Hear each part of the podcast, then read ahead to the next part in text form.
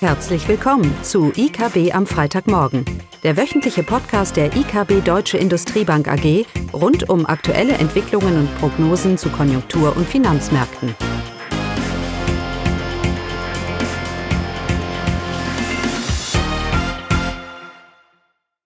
Willkommen zu IKB am Freitagmorgen mit Klaus Bauknecht und Caroline Vogt. Heute möchten wir erstmal ganz kurz in den Rückspiegel schauen. Es kamen viele Zahlen raus, vor allem das dritte Quartal BIP. Und dann aber auch vor allem nach vorne schauen. Wir sehen generell eine negative Haltung, Einschätzung, was die was den Wachstumsausblick angeht für die Weltwirtschaft, für Deutschland. Jetzt ist also die Zeit, wo jeder seine Prognosen macht. Ähm, und auf der anderen Seite sehen wir äh, die Märkte, die Zinsmärkte haben doch deutlich von ihren Tiefs erholt. Und auch in den USA liegen wir jetzt mit 10 Jahres US-Renditen wieder fast bei den zwei, also um die 1,8 Prozent. Wir kommen von um die 1,5. Also ist das nur eine Überreaktion, eine kurzfristige Korrektur oder ist das wirklich ein Indiz dafür, dass die Konjunktur nach dem schwierigen Jahr dieses Jahr vielleicht doch nicht so schlecht dasteht, wie das doch viele auch Volkswirte prophezeien? Caroline, erzähl mir mal. Die BIP-Zahlen Deutschland, drittes Quartal. Ja, da gibt es zumindest einen Erfolg. Die technische Rezession konnte vermieden werden. Die deutsche Wirtschaft ist äh, um 0,1 Prozent zum Vorquartal gewachsen, also wirklich nur eine knappe Vermeidung der technischen Rezession. Zudem wurden die äh, Vorquartale wie immer zu diesem Zeitpunkt etwas revidiert, aber diesmal die, waren die Revisionen doch äh, ja sehr wenig. Das dritte Quartal war noch mal, verlief noch mal etwas schlechter. Ähm, zuvor war, war die Wirtschaft um minus 0,1 ein Prozent geschrumpft. Jetzt sind es minus 0,2 Prozent. Aber dafür verlief eben das erste Quartal mit 0,5 Prozent etwas stärker. Insgesamt bedeutet das für 2019, auch wenn wir im vierten Quartal nur sehr moderat wachsen, dass die Gesamtwirtschaft dann doch 2019 um 0,6, 0,5 Prozent gewachsen ist. Treiber im vierten Quartal war vor allem der private Konsum wieder einmal. Bauinvestitionen, staatlicher Konsum haben zugelegt, auch die Exporte. Enttäuschend ist dagegen, dass die Ausrüstungsinvestitionen anscheinend äh, ja zu, wieder zurückgegangen sind. Und der Ausblick für 2020, wie sieht der denn aus? Ja, 0,1 plus und 0,1 minus, das sind alles so statistische äh, White Noise, würde man da fast dazu sagen. Ja. Um null. Die grundsätzliche Frage ist, be befinden wir uns in einem Umfeld der Stagnation und des nur moderaten Wachstums oder können wir ein Bild machen, dass wir doch sagen können, es gibt genug Anzeichen dafür, dass man durchaus von einer Erholung widerspricht. Wenn man sich die Prognosen anschaut für nächstes Jahr, die liegen alle so zwischen nach 0,5 und 0 und 1, sage ich jetzt mal. Ähm, das ist nicht viel Unterschied. Das ist auch so eine Indikation. Wenn Volkswirte sich einig sind, dann wissen wir, so kommt es bestimmt nicht. Schlechtes Zeichen. Ähm, aber die Frage ist, nein, was ist das Bild, das unterliegende Bild, das wir hier für die deutsche Konjunktur haben? Im Moment werden so Sachen durcheinander gemischt. Man spricht von anhaltendem schwachen Wachstum, weil man Strukturprobleme hat. Aber diese Strukturprobleme sind schon länger bekannt. Wir haben Sondereffekte, wir haben Konjunktureffekte, wir haben strukturelle Themen, wie ein niedriges Produktivitätswachstum zum Beispiel. Wir müssen ein bisschen unterscheiden hier. Dieses Jahr kam sehr viel zusammen. Und jetzt wird oftmals der Fehler gemacht oder, oder das Risiko besteht, dass man jetzt auch für nächstes Jahr äh, das ein gleich schlechtes Bild hat, denn schließlich sind es ja Strukturprobleme. Wobei doch zumindest mal ein Teil dieser Abkühlung dieses Jahr ja konjunkturell bedingt war und von Sondereffekten bedingt war, die sich eben wieder relativieren, sage ich mal. Und die Strukturprobleme, weil die Risiken, die hatten wir auch schon letztes Jahr. Das hat die deutsche Wirtschaft in 2017 auch nicht davon gehalten, mit über zwei Prozent zu wachsen. Also so kann ich nicht argumentieren. Und natürlich ist es schwierig zu sagen, was ist jetzt wirklich struktureller Wachstumsbeitrag oder Verlangsamung ähm, und was ist konjunkturell. Ähm, aber diese Effekte sind da und ich möchte eben hier nur den Punkt machen, dass man nicht überzogen negativ sein darf, weil nicht alles, was dieses Jahr passiert ist, ist strukturell und damit langfristig, mittelfristig Doom und Gloom hier. Das gilt für die deutsche Wirtschaft, es gilt auch für die USA. In den USA einfach hier ist ein Absprung. Wo ist er denn? Wir warten noch drauf. In Großbritannien, was ist denn in Großbritannien, Caroline? Da ist der Brexit. Ist er da? Hm, er kommt irgendwann, denke ich. Aber schon erstaunlich, die ähm, ja, britische Wirtschaft hält sich doch sehr, sehr robust. Auch hier hatten wir ja fürs dritte Quartal jetzt Zahlen. Da ist die Wirtschaft um 0,3 Prozent gewachsen, nach der Schrumpfung von minus 0,2 Prozent im zweiten Quartal. Also von daher, ähm, die britische Wirtschaft bleibt robust. Äh, privater Konsum, staatlicher Konsum blieben äh, relativ stabil.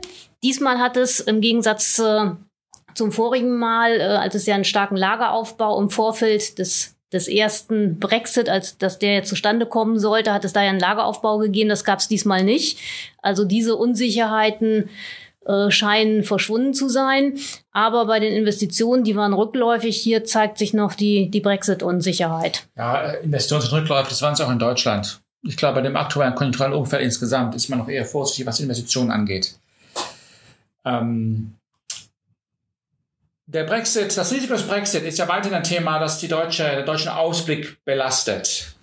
Ähm, und auch wenn man es nicht unbedingt in dem britischen BIP sieht oder auch mhm. in den Arbeitslosenquoten, sehen wir doch sehr, sehr deutlich diesen Brexit in den deutschen Exporten nach Großbritannien. Denn die sind deutlich die letzten zwei Jahre schon mit fast 10 Prozent nominal zurückgegangen.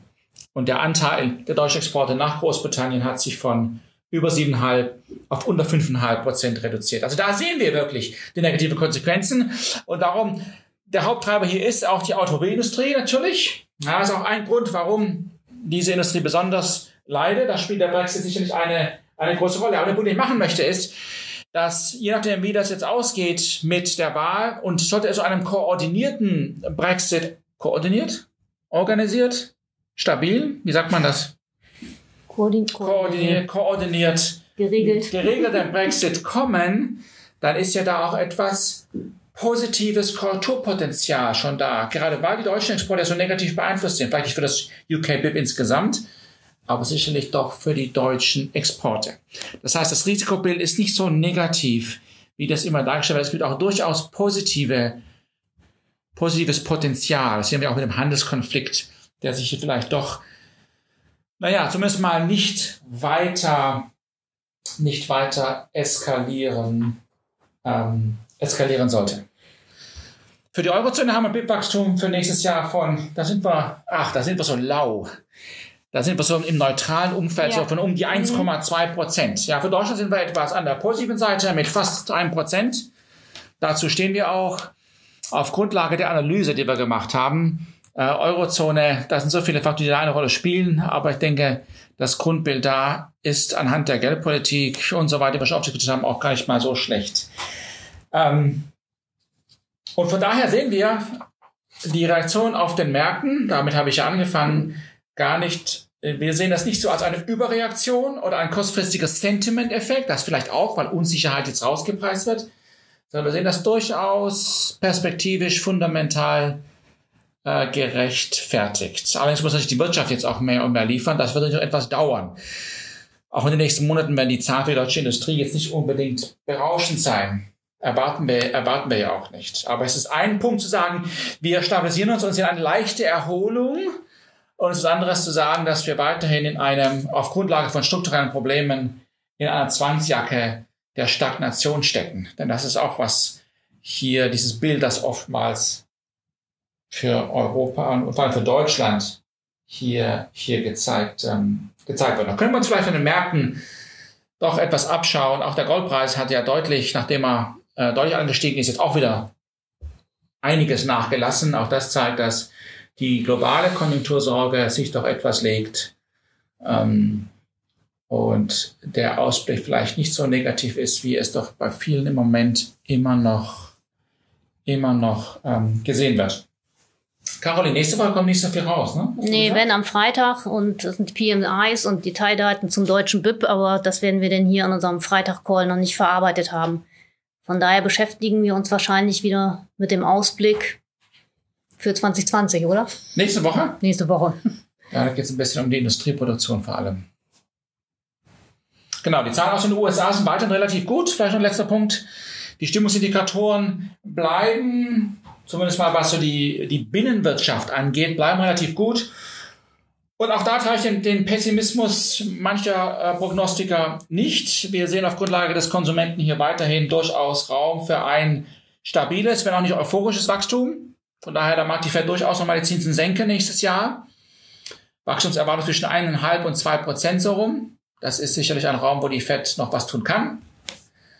Ähm, aber wir sehen hier nicht den großen Einbruch, den wir, ähm, der auch oftmals als Risiko hier vielleicht gesehen wird und von den Zinsmärkten zumindest mal im September und Oktober gespielt wurde.